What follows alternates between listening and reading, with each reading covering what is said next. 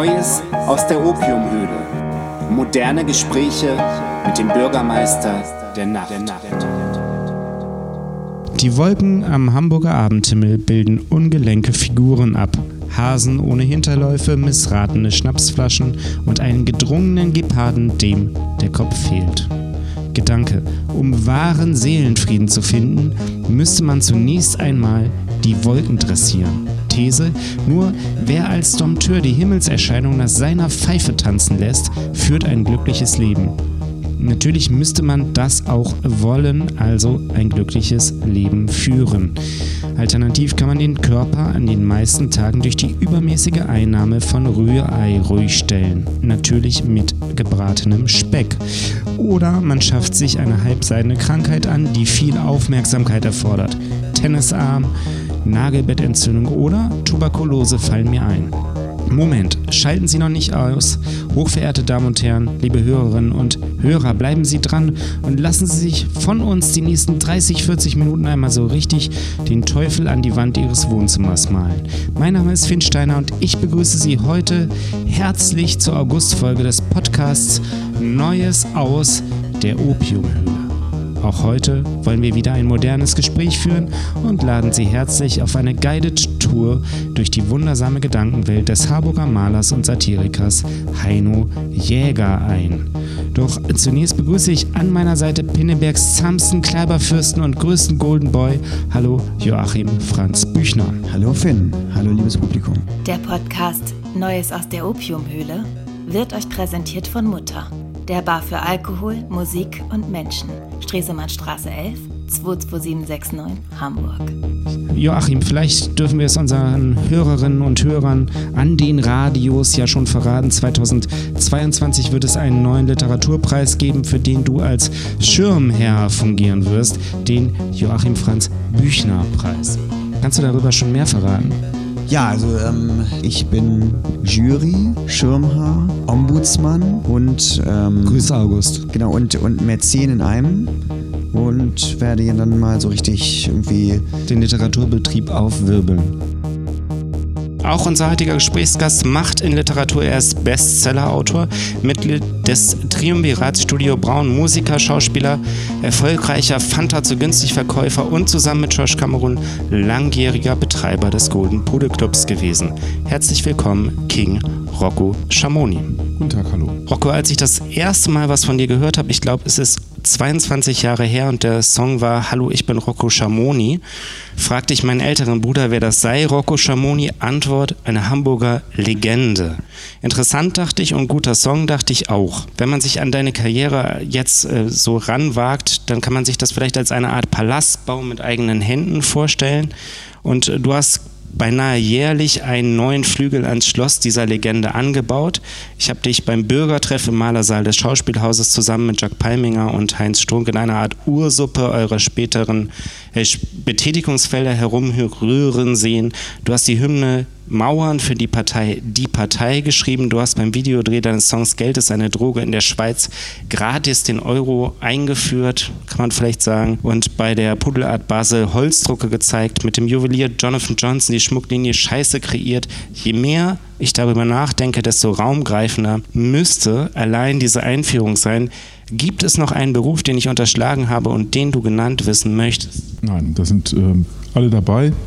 Und die anderen bereden wir dann später noch. Heute bist du ja vor allem als Romancier zu Gast, denn äh, du hast im Hansa Verlag, genauer gesagt beim Imprint bei Hansa Blau, einen neuen Roman veröffentlicht, der den Titel Der Jäger und sein Meister trägt und vom Leben des Malers und Satirikers Heino Jäger erzählt der 1997 bereits verstarb.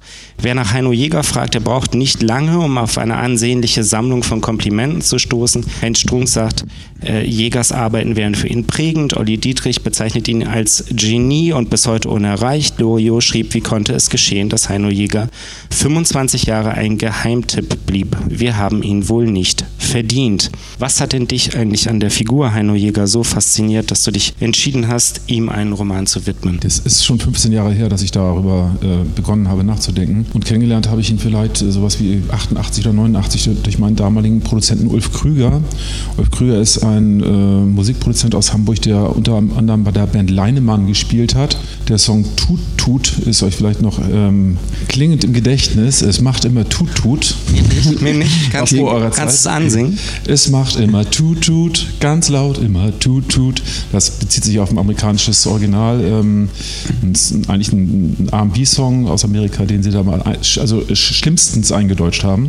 Ja, klingt gut. Dieser Mann hat eben viele Hits produziert und ähm, irgendwann hat er sich dazu entschieden, auch meine zweite Platte damals zu produzieren. Und im Zuge dieser Zusammenarbeit kam er auf einmal mit einer Heino Jäger äh, Anpressung um die Ecke. Also eine äh, Maxi ohne Cover, nur mit einem White Sleeve und da drin waren vier Hörspiele, die ähm, eine Art von Hörspiel oder Komik transportiert haben, wie ich sie noch nie gehört habe. Es gab keine Poenten, es gab keine Lacher, es gab keine Dramaturgie, die quasi auf dem Höhepunkt äh, äh, zuging und dann wieder wegsackte, sondern einfach nur gerade Geschichten von merkwürdigen Leuten aus Berufswelten, wie zum Beispiel die Brotfabrik und das Innere einer Brotfabrik und wie Brot mit Stacheldraht hergestellt wird oder so. Und ähm, da war mein Interesse geweckt. Am Anfang habe ich gedacht, das wären Original-Interviews äh, ähm, mit irgendwelchen Leuten aus der Berufswelt, bis ich kapiert habe, dass es ein Mann ist, der diese ganzen Figuren personifiziert hat. Und je mehr ich forschte und je mehr ich reinkam in diese Pyramide des Meisters, Heino Jäger, und das war damals nicht einfach, weil es kein Internet gab. Man musste das quasi alles äh, zusammensammeln und Leute ansprechen, habt ihr noch Platten und Aufnahmen und so weiter und so fort, desto größer, interessanter und merkwürdiger wurde, dieser Raum. Und dann habe ich eben gedacht, tja, so wie Loriot sagte, wir haben ihn wohl nicht verdient, warum ist er eigentlich vergessen? Und habe gedacht, man müsste die Lebensgeschichte aufschreiben. Und ähm, vor fünf Jahren habe ich begonnen in, mit einem Interview mit Wolli Köhler über Heino Jäger. Wolli Köhler ist der Hauptdarsteller meines Buches davor, Große Freiheit. Den habe ich nur getroffen, um mit über Heino zu reden. Und dann hat er sehr viel erzählt äh, und ich wusste am Ende dieser ganzen Gespräche nichts über Heino, aber alles über Wolli. Und deswegen habe ich das Wolli-Buch geschrieben. Dann erstmal das abarbeiten. Mhm. Und das ist im Grunde genommen als, äh, als Trilogie ange, angelegt, ne? eine sogenannte äh, Freaks-Reihe, wobei das natürlich auch im, im Kontext äh, seiner Zeit ein, äh, ein anderer Begriff ist, als man ihn heute vielleicht verwenden würde, Freaks. Ne? Freaks als die, der Begriff äh, dieser Dropouts der 60er und 70er Jahre, die antigesellschaftlich waren und antibürgerlich waren und die, ähm, die Gegengesellschaft abgebildet haben, die zeitgleich dann eben die 68er waren und danach auf dem Land zum Beispiel zu so einer Art Bio-Öko-Antibürgerlichkeit äh, wurden. Also Typen mit langen Vollbärten. Und das Schlimmste, was einem passieren kann. Ich habe die damals verachtet, ja. ne, weil ich gedacht habe, das sind Hippies und wir sind ja, ja Punks und so. Und später habe ich gedacht, das waren genau die richtigen für uns, weil die haben uns sein lassen und die rechte, äh, die rechte Bürgerschaft, aus der wir kamen da auf dem Dorf, die hat uns vernichten wollen. Und ich habe mir nicht einmal den Spruch angehört, äh, ich habe wohl vergessen, bei Hitler zu vergasen, aber eben von den soldatischen und ja. nicht von den selbstgestrickten. Die selbstgestrickten, die haben uns sein lassen. Das habe ich aber erst gemerkt, als mir die Punkhaare dann auch schon wieder ausfielen. Ja, und ich erst jetzt, siehst du. Also so kann es manchmal gehen. Ne? Sag mal, du hast ja sehr viel mit einer bestimmten Quelle gearbeitet, mit Joska Pinchovius, einem äh, Freund von äh, Heino Jäger, einem sehr intimen Freund von Heino Jäger.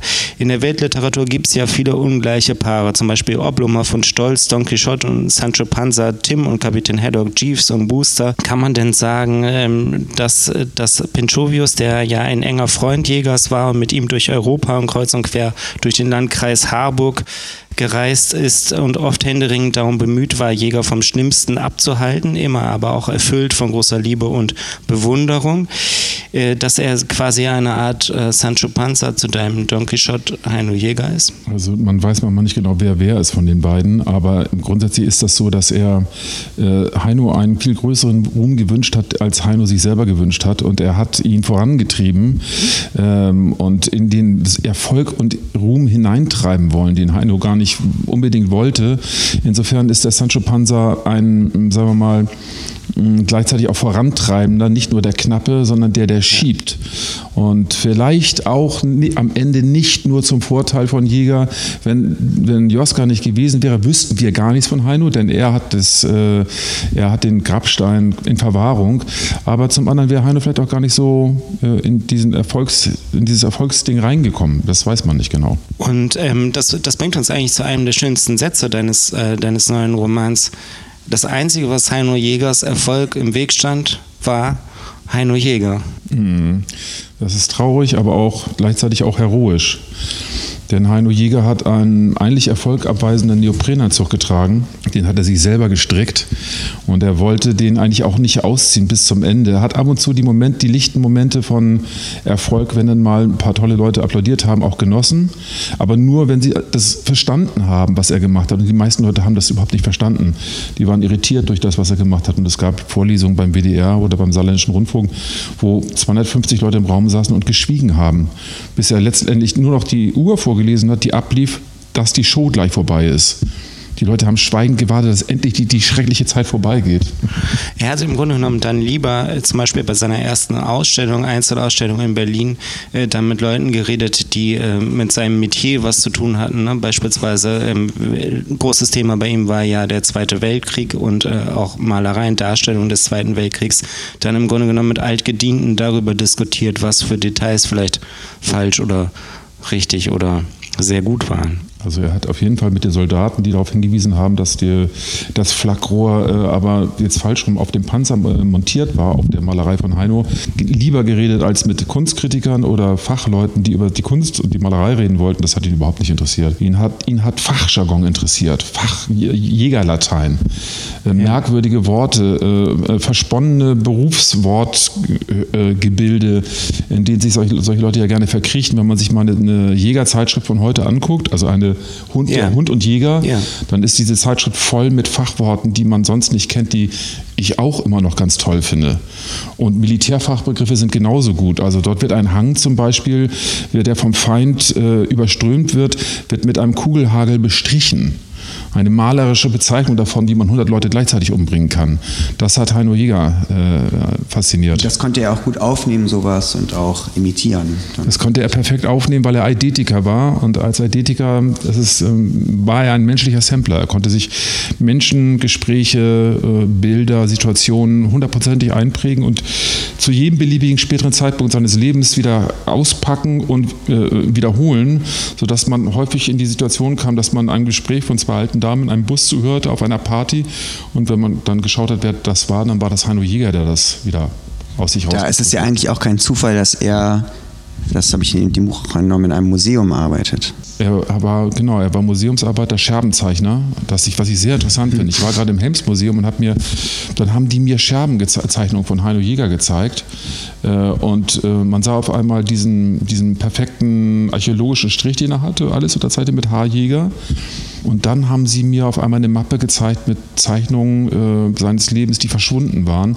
Und auf einmal lag da der Kernschatz des Kernwerkes von Heino Jäger äh, auf dem Tisch. Das war in irgendeiner Mappe im, im Regal im Hemsmuseum verschollen gegangen.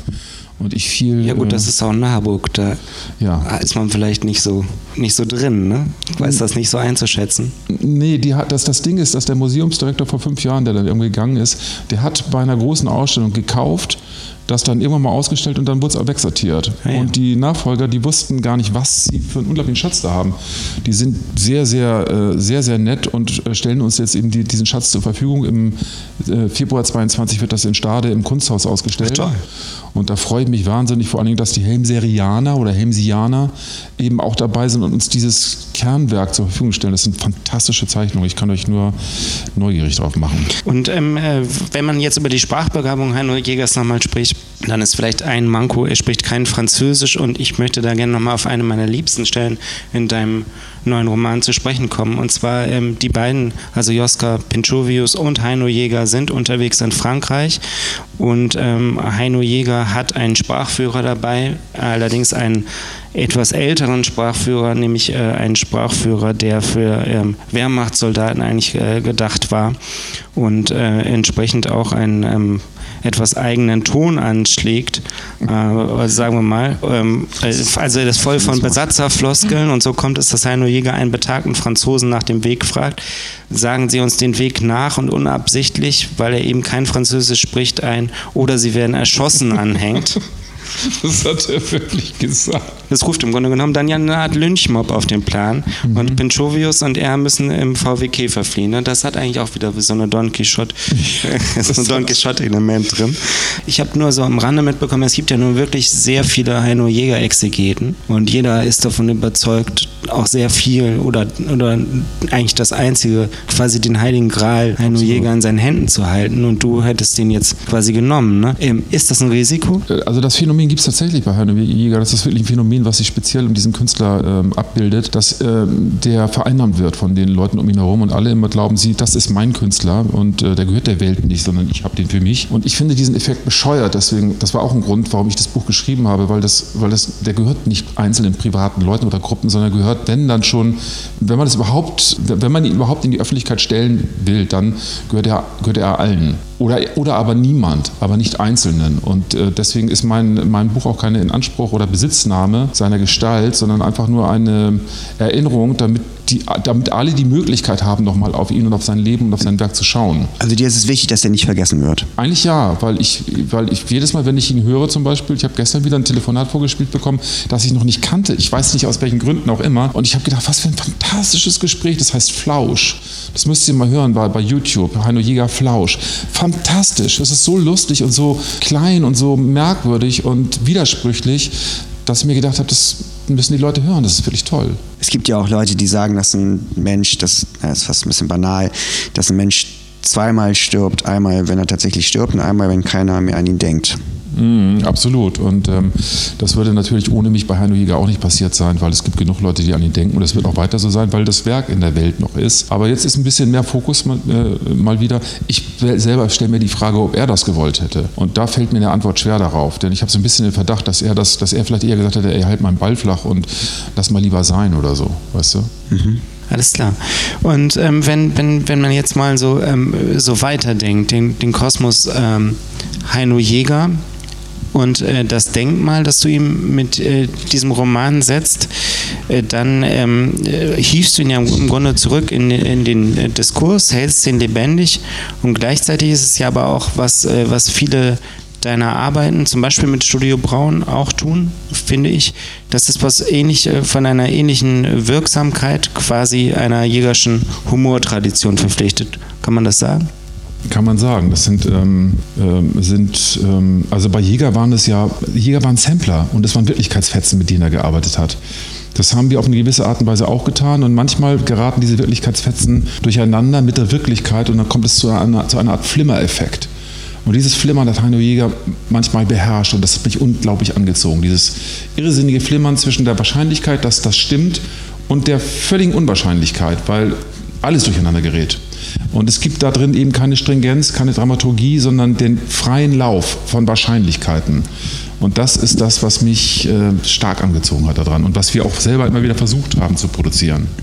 Wobei ihr das ja auch mal so ein bisschen auf die Spitze treibt. Also ihr versucht das ja mal, wenn ich jetzt an die St. Pauli Winner Hotline denke, eins meiner absoluten Lieblingsstücke, das wird ja immer absurder und äh, so, dass man denkt, irgendwann kann dieser Typ der, in der Leitung das eigentlich nicht mehr glauben. Ne? Also ihr treibt das so ein bisschen auf die Spitze, aber der, der steigt ja nicht aus. Der bleibt selbst bei Claudia Käfer in Bielefeld, die in der dritten Quadratdimension irgendwo im Weltall Stimmt. sich meldet und auf, auf, die Seite gefallen ist oder so, wundert er sich noch so ein bisschen irgendwie und dann, ja. dann kommt plötzlich so, äh, Internet und dann, dann muss er sagen irgendwie, warum er die Tickets gewinnen will. So. Ja, ja weil das, das, weil das unser St. Pauli ist. Und das ist Begehren, weil der, was, der hat einen Gewinn in Aussicht. Also die, ja, die, genau. die längsten Gespräche und die absurdesten sind die, wo Leute etwas begehren. Dann haben die angerufen bei uns und nicht wir bei denen. Das heißt, wir sind nicht in der Gefahr, dass sie auflegen, weil sie wollen das haben, es haben.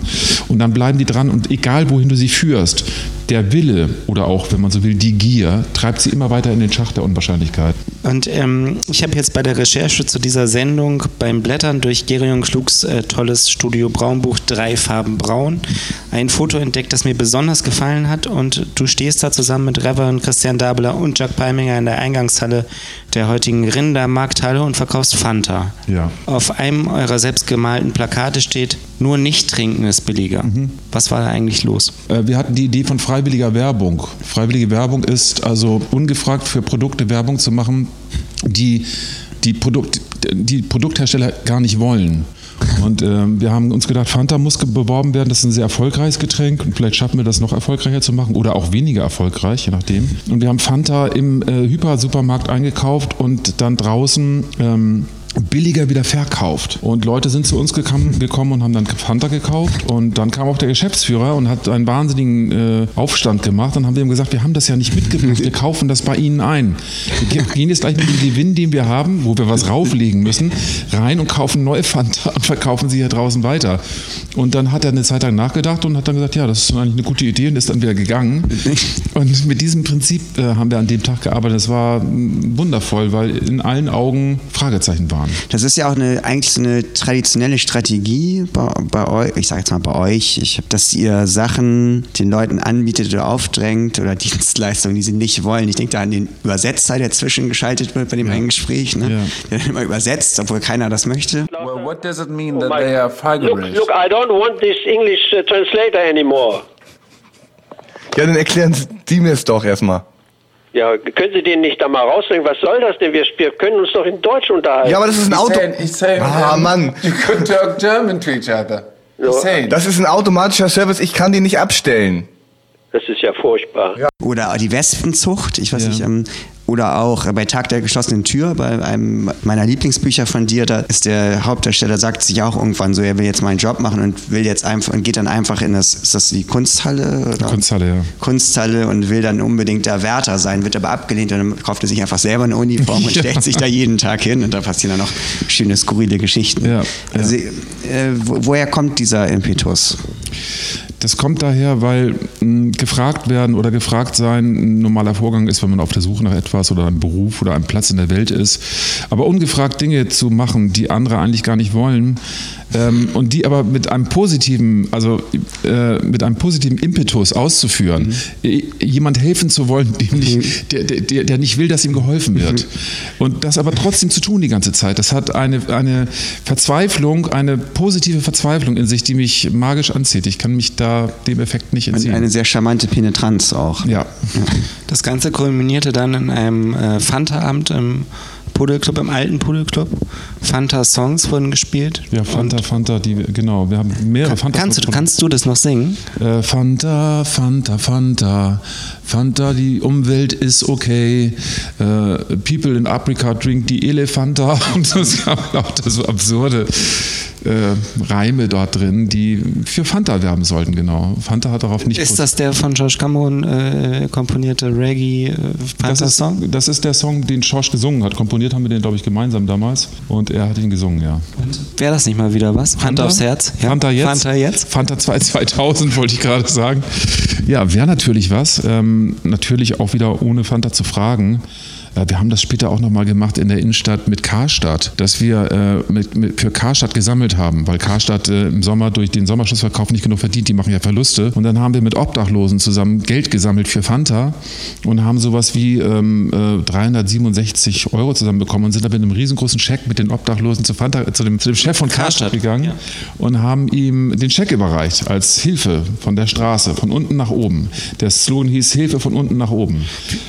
Das war ja, die Elbphilharmonie hat ja einen seltsamen Wandel durchlaufen. Jetzt ist sie sehr populär. Das war vor ein paar Jahren noch ganz anders und wir hatten dann den, äh, mit unserem Kunstkollektiv Kreuzung den Verein Pro 4, also Pro Elbphilharmonie gegründet und haben das ähm, auch auf so einem, auf mehreren ähm, Märkten, Kunstmärkten immer wieder angeboten, dass man spenden kann, in einen Brunnen äh, Spenden werfen kann für die Elbphilharmonie. Das ist eine tolle Idee. Wir haben, bisschen, ja, wir haben ein bisschen weniger zusammenbekommen als ihr, 27,52 Euro und haben dann einen sehr großen Scheck ausgedruckt und den äh, ins Brahms-Kontor getragen. Das ist die gleiche Idee. Wo wir empfangen wurden. Ja, wir kannten eure Idee aber nicht. Das muss ich zu unserer Verteidigung sagen. Es war ganz klasse. Und ähm, ich habe dann gefragt, ob wir vielleicht so, ein, ob wir vielleicht so eine Art Stein, einen Stein kaufen können. Können von der Elbphilharmonie, dass da vielleicht der Name eingraviert wird oder so. Das war nicht möglich. Und ähm, wir haben die Hymne, ich habe dann, ich hatte die Gitarre mit, habe die Hymne, die wir kom komp komponiert hatten. Ja, stimmt. Sing doch mal Rocco die, Hymne vor. Ähm, mit Strophen oder? Ja, vielleicht erstmal den Refrain. Nur den Refrain. Wir wollen jetzt oder nie mit all unserer Energie die Elbphilharmonie, die Elbphilharmonie. Das Symph das ist die zweite Strophe jetzt aber schon. Das Symphonieorchester am Kaiserspeicher.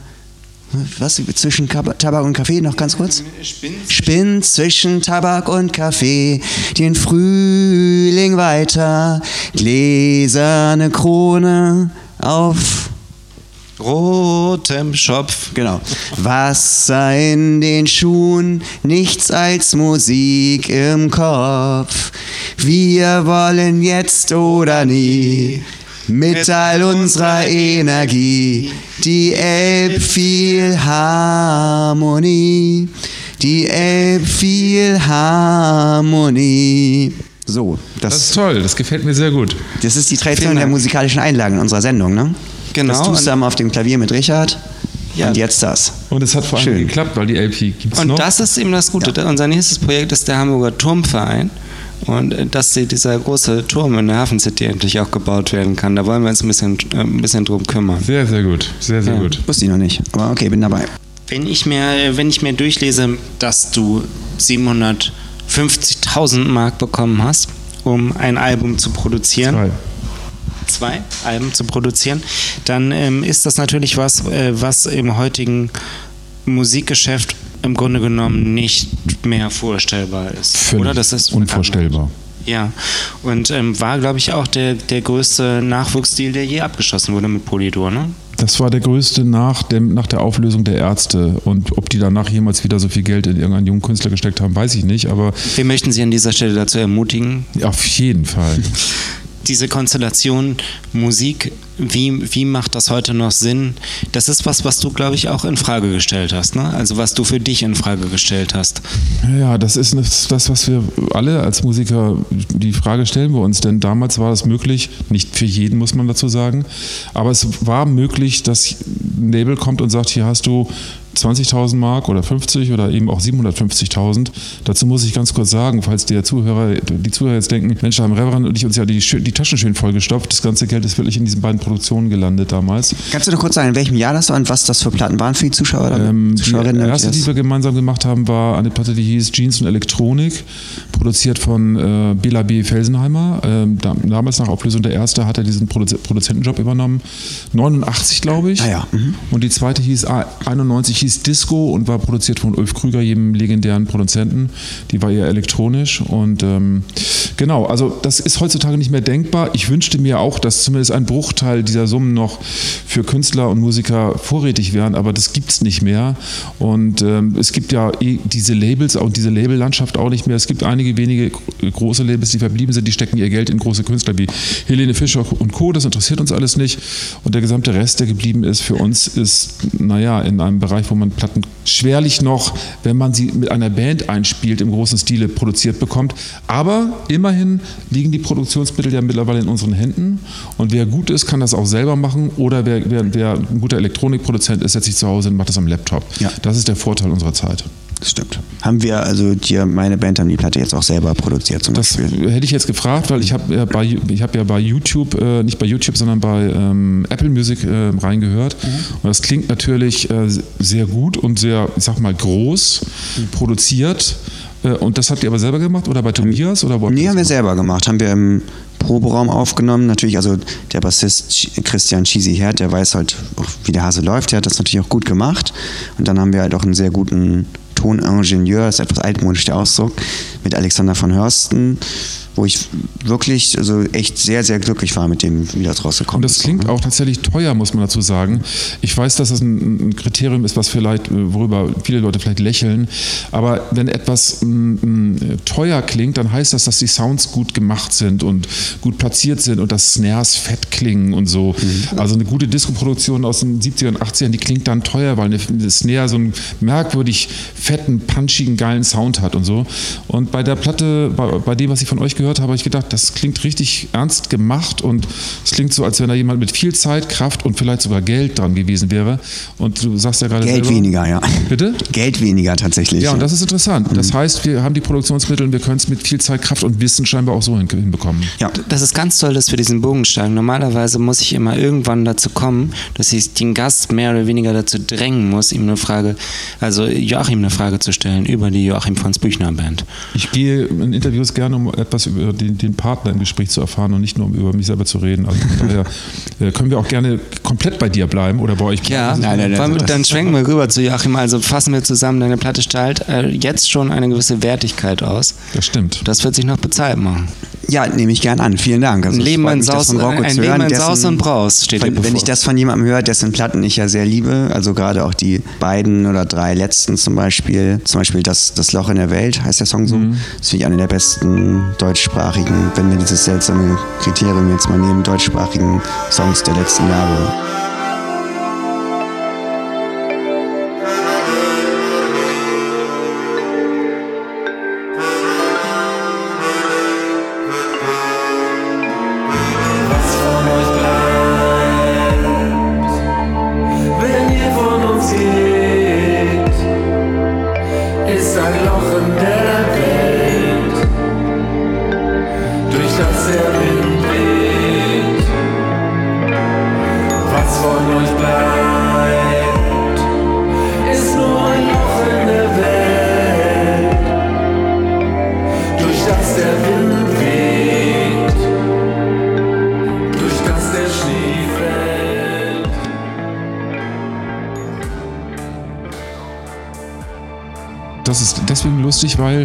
Einzige Song ist, den ich zu, zu oben, äh, oben in meinem Studio alleine produziert habe. Eben nicht Oh. im Studio mit allen anderen Musikern und eben nicht mit, mit tollen Mikros, sondern da habe ich mich hingesetzt und da so selber gefrickelt und das alles am Laptop gemacht.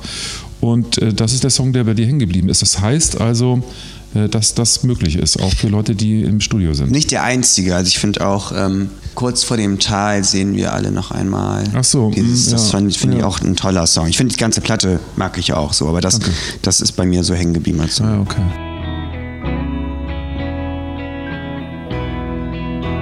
Lieber Finn, als du vorhin die Introduction gelesen hast, hattest du erzählt von dem Song Hallo, ich bin Rocco Schamoni. Und da ist mir eben eingefallen, auf meiner Platte gibt es ja auch einen Song, Bottom of the Pops heißt der, wo ich singe, ich bin Joachim Franz Büchner. Ähm, das ist so nur, das resoniert, ich bin Joachim Franz Büchner, das habe ich lange nicht kap- kapiert.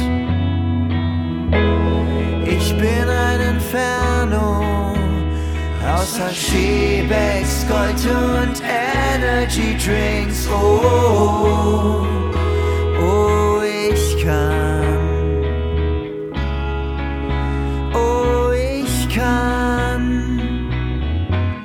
Joachim Franz Büchner steuern meine Freunde. Wo ich, da muss ich ganz ehrlich sagen, äh, Rocco-Song nicht kannte.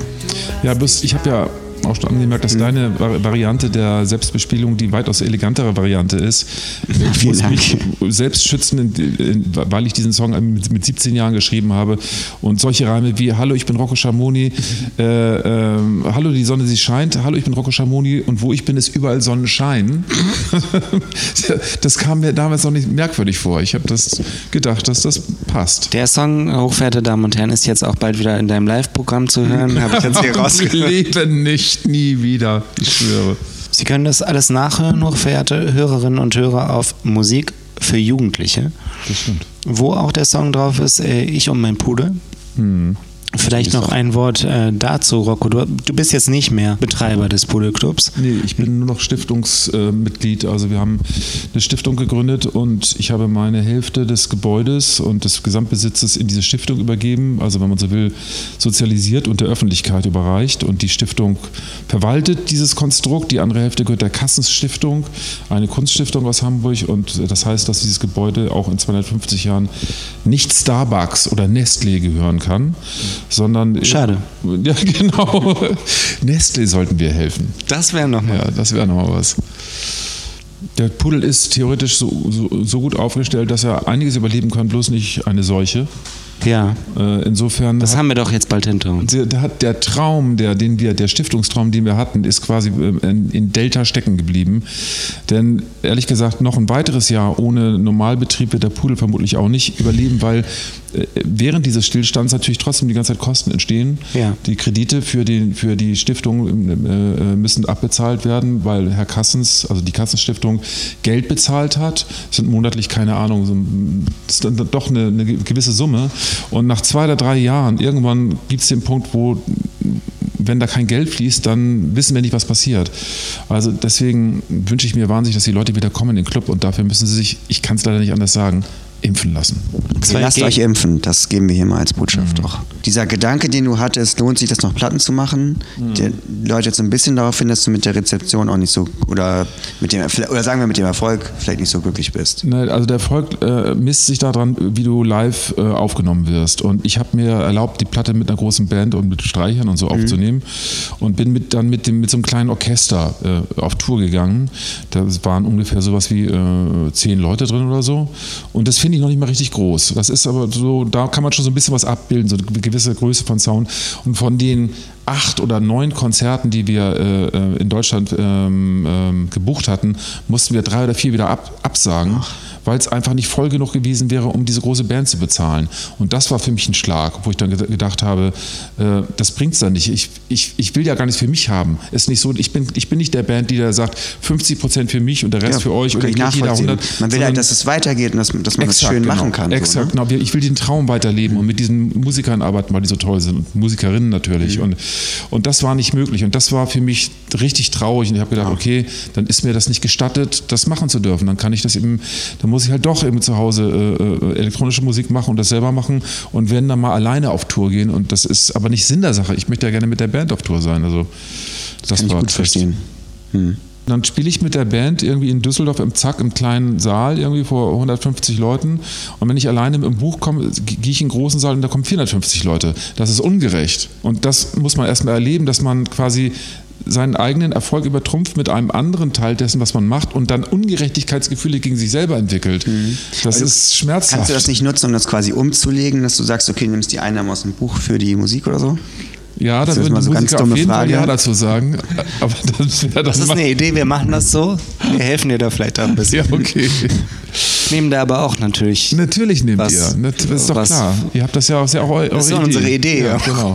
Ich, mir ist auch aufgefallen, dass die äh, Themen ähm, in der Musik äh, und in dem Buch durchaus äh, naja, ich will nicht sagen deckungsgleich, aber es gibt ja, also die Vergänglichkeit mhm. ist, ist, als Hauptthema, würde ich da so ein das bisschen mhm. ausmachen. Das fällt auf. Gegen die ja kein Kraut gewachsen ist. Ne? Nee, leider also, nicht. Hilft dir die Musik und das Schreiben dagegen? Also man hört so tief wie möglich, also bei mir hat das ja mit Tod zu tun und mit erlebten Todesfällen. Mhm. Meine Eltern sind gestorben, meine Mutter vor ein paar Jahren, mein Vater jetzt und zwischendurch auch noch einige Leute aus meinem näheren Umfeld. Und ähm, das sind in meinen Augen große Verletzungen, die große ähm, äh, Beleidigungen auch hinterlassen.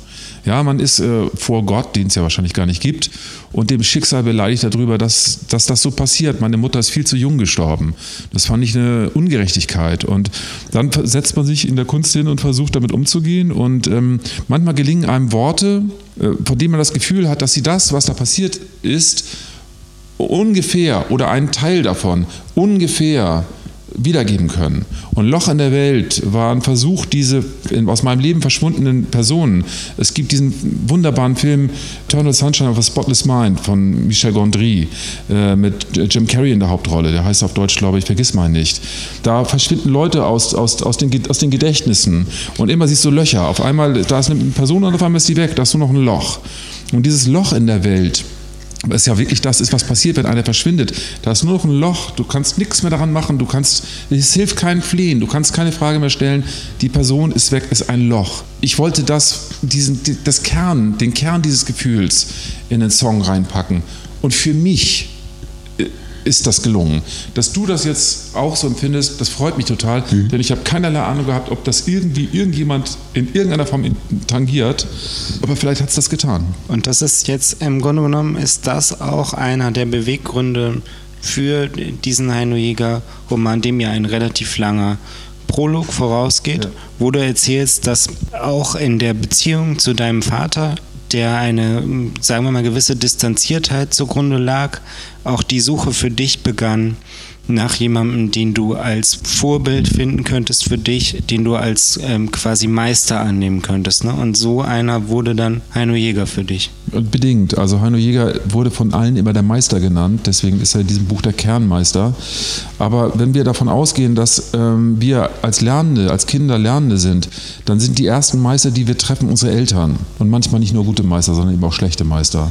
Aber das sind unsere Meister. Und ausgehend von diesem Gedanken, dass wir also quasi irgendwann ausgelernt haben bei unseren leiblichen Meistern, glaube ich, dass wir im, im, Leben immer wieder neue Meister brauchen, um weitere Lebensetappen bewerkstelligen zu können. Manchmal weiß man nicht weiter und dann kommt jemand und sagt, denkst doch mal so oder machst doch mal so. Das muss kein Mann, keine Frau sein, das kann auch ein Kind sein oder das kann sogar manchmal ein Tier sein.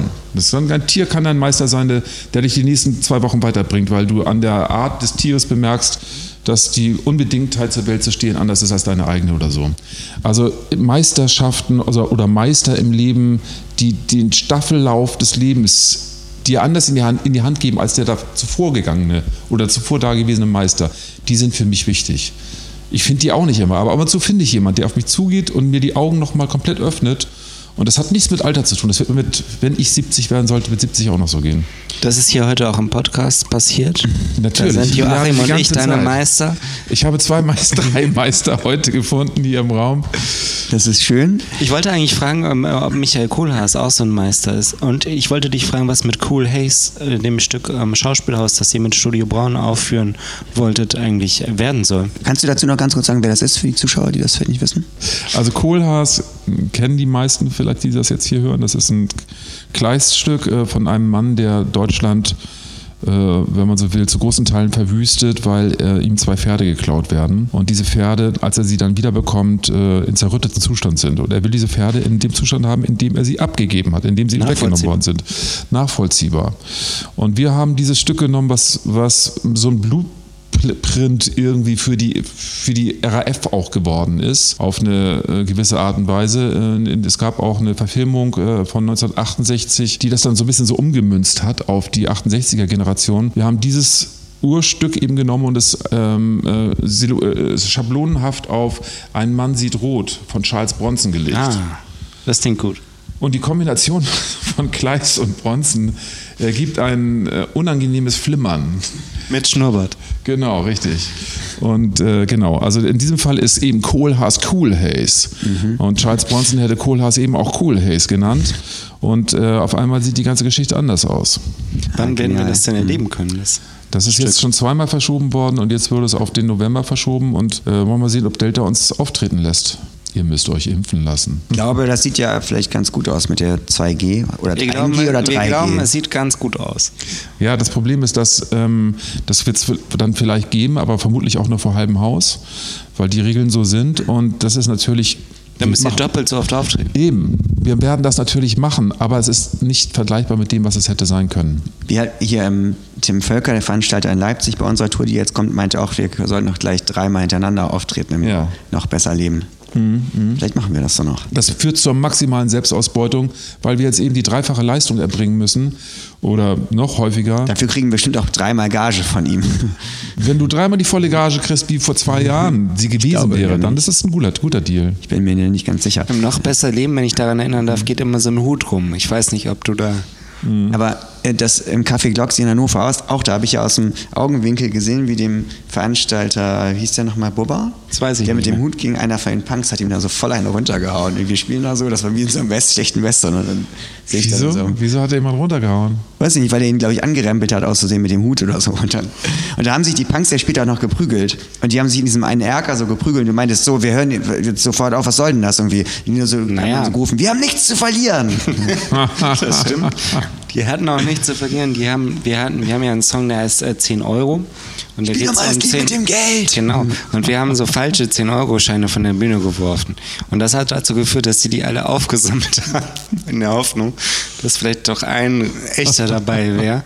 Und dann ähm, haben die am Ende gerufen, spiel das Lied mit dem Geld nochmal. dass wir noch das mal- Lied mit dem Ge- Achso, das haben die nur deswegen gerufen. Ich dachte, die fanden das so schön. Die fanden das auch gut, ja. ja. Aber der Songtitel ist auch schon wieder gut. Spielt das Lied mit dem Geld. Das ist, der ist schon ein Klappentitel. Das Lied mit dem Tod, ne? also das Lied Ja. vom Tod. Ja. Naja. Ich, mir fällt noch eine Frage ein, die ich Rocco mal stellen wollte. Du hast ja unglaublich viel gemacht, Sachen gemacht und so. Mhm. Ähm, ist das schwer, immer noch was Neues zu machen? Ist das, ähm, hast du irgendwann das Gefühl, du hast alles gemacht oder hast du das Gefühl, du musst dich immer neu beweisen? Oder ist das sogar, ist das sogar schwierig, dass du immer das Gefühl hast, du musst immer noch was Gutes machen, obwohl du schon so viel gemacht hast oder so? Ich folge der so? Lust. Okay. Das ist wirklich so. Also ich, also das, ich, ich verstehe auch gar nicht, wie man es anders machen könnte. Wenn mich etwas anspringt und interessiert, dann fixiere ich, fixiere ich mich drauf und denke, vielleicht kann ich das ja, ich probiere das mal aus und dann gelingt mir das häufig nicht und manchmal bringe ich auch das raus, was mir nicht gelungen ist, weil ich davor keine Angst habe. Ich würde im Nachhinein die Hälfte von dem, was ich gemacht habe, drei Viertel, äh, ähm, äh, ähm, sagen wir mal so, nicht nochmal so machen. Hallo, ich bin Rocco Schamoni. Das zum Beispiel auch nicht. Und viel, Also, während- also, also, also. Wä- Während viele andere auf die Frage, würdest du dein Leben noch mal so leben, voller Stolz sagen, ich würde jede Sekunde genauso nochmal machen, würde ich sagen, ich auf keinen Fall. Ich würde drei Viertel davon auf jeden Fall nicht nochmal so machen. Aber das probiert zu haben, das hat mich dabei interessiert. Und das werde ich auch weiterhin so machen. Und ich werde mich auch weiter in die Nesseln setzen, etwas zu präsentieren, das andere besser können als ich, weil mir das Freude bringt, das auszuprobieren. Denn das eigentliche Kernelement meines Lebens und vielleicht auch eures ist, oder das Schönste, was, was ich erleben kann und wonach ich immer suche, ist der Vorgang des Lernens. Wenn ich begreife, wenn ich ein Buch lese oder eine Technik erlerne, also die, da, was da im Gehirn, im Gehirn passiert, diese, diese Freudefunken, wenn man etwas geschnallt hat oder wenn man das auf einmal beherrscht. Es gibt nichts nur, oder nur wenig, vielleicht Sex oder vielleicht Teile von Liebe, die da rankommen. Das ist das Größte, was ich kenne. Und wenn man sich immer wieder neue Sachen aussucht für sein eigenes Leben, die man erlernen möchte, auch wenn man sie nicht hinkriegt, passiert einem das immer wieder. Das ist wie ein kleiner Kick, das ist wie eine kleine Droge. Lernen ist eine Droge auf eine gewisse Art und Weise. Und wenn man versagt dabei, scheißegal, trotzdem weiterlernen. Sehe ich ganz genauso. Ja, äh, vielen, Dank, äh, vielen Dank für das Gespräch, Rocco. Wann äh, geht es denn eigentlich auf Lesereise? Leider jetzt bald. Ich habe mich als einer der wenigen Künstler in Deutschland dazu verpflichten lassen, im Herbst zu gehen, weil ich dachte, alle sind geimpft und kein anderer Künstler geht. Und dann kommen ja dann theoretisch alle zu mir. Ich habe mit dem einen verfickten Faktor nicht gerechnet und zwar, gerechnet, und zwar die Menschen. Ich dachte, okay, wir kriegen diese scheiß Seuche in den Griff und habe nicht daran gedacht, dass die Menschen gar nicht wollen. Sie wollen nicht. Wenn nicht über diese scheiß 70 Prozent rüberkommt, wird das nicht passieren. Und die Leute, die Häuser werden halb voll bleiben, wir werden die halben Gagen kriegen. Und von den halben Gagen können wir schon wieder nicht das machen, was wir machen wollen mit Bands und so weiter und so fort. Hören Sie das, hochverehrte Damen und Herren. Reißen Sie sich zusammen, lassen Sie sich impfen. Bitte, bitte, bitte. Lassen Sie sich impfen. Hochverehrte Damen und Herren, liebe Menschen, das war's von Neues aus der Opiumhöhle. Wir verabschieden uns heute mit der dringlichen Kaufempfehlung. Laufen Sie Stantepede zur nächsten Buchhandlung und erwerben Sie noch heute dreimal Rocco Schamonis neuen Roman Der Jäger und sein Meister, denn er ist sehr gut. Schalten Sie auch nächsten Monat wieder ein. Wir freuen uns schon jetzt äh, auf unseren nächsten Gast und Sie hoffentlich auch, den großen Reverend Christian Dabler. Tschüss, das war's von der Opiumhöhle. Liebe Zuhörer, der Podcast Neues aus der Opiumhöhle wird übrigens produziert und finanziert von der Firma Fanta, allerdings gegen ihren Willen.